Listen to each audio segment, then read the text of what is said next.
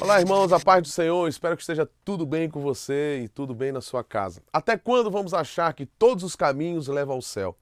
Até quando nós vamos achar também que o que nos une é mais forte do que, o, do que aquilo que nos divide?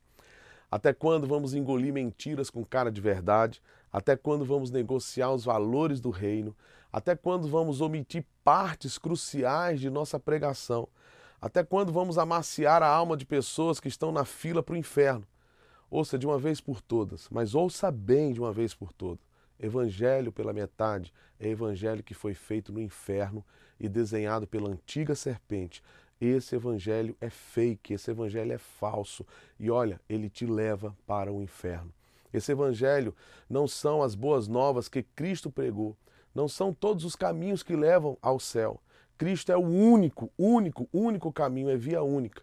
Não existe outro intercessor, não existe outro que seja ponte além de Cristo. Você deve ter ouvido que o Evangelho cria pontes e não muros. Isso é mentira, mentira. Não existe ponte se não há renúncia e sem arrependimento não há perdão. Não existe anjo ou santo ou santa que leve você a Deus. A Bíblia nos ensina que o caminho se chama Jesus Cristo, o Cordeiro de Deus. Hoje é comum você ver canções cantadas por santos e profanos. Hoje é comum você ver uma mistura de crenças e religiões.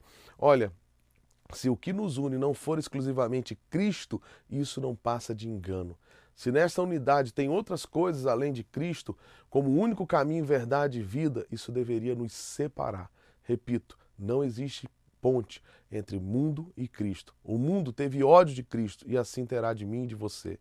Se somos amigos do mundo, somos inimigos de Deus. Não sou eu que estou falando, é a Bíblia que fala. O que de fato existe é um abismo imenso entre Cristo e tudo aquilo que é mundo. A ponte que nos une, ela é construída na rocha eterna que é Jesus. Existe um abismo enorme, uma separação clara entre aqueles que nasceram do Espírito e aqueles que estão mortos em seus pecados e nasceram da carne. Acabo dizendo o seguinte: se você se diz ser um cristão evangélico e tem um caso de amor com o mundo, você está em adultério. Se você não tem Cristo, o único caminho, verdade e vida, o fim dessa estrada não é o céu Lembre-se, Cristo andava no meio de pecadores, mas não se omitia diante dos pecados de cada um. O que adianta cantar, ser amigo, andar junto e não falar a verdade que liberta? Não somos amigos do mundo, temos uma missão, temos um privilégio que é pregar o Evangelho ao mundo. E este Evangelho não é apenas Jesus te ama, Jesus te ama muito, ele vai além, ele nos ama, nos perdoa, nos santifica, nos purifica. Ele nos aceita como somos, mas jamais seremos o mesmo depois de andar com Ele.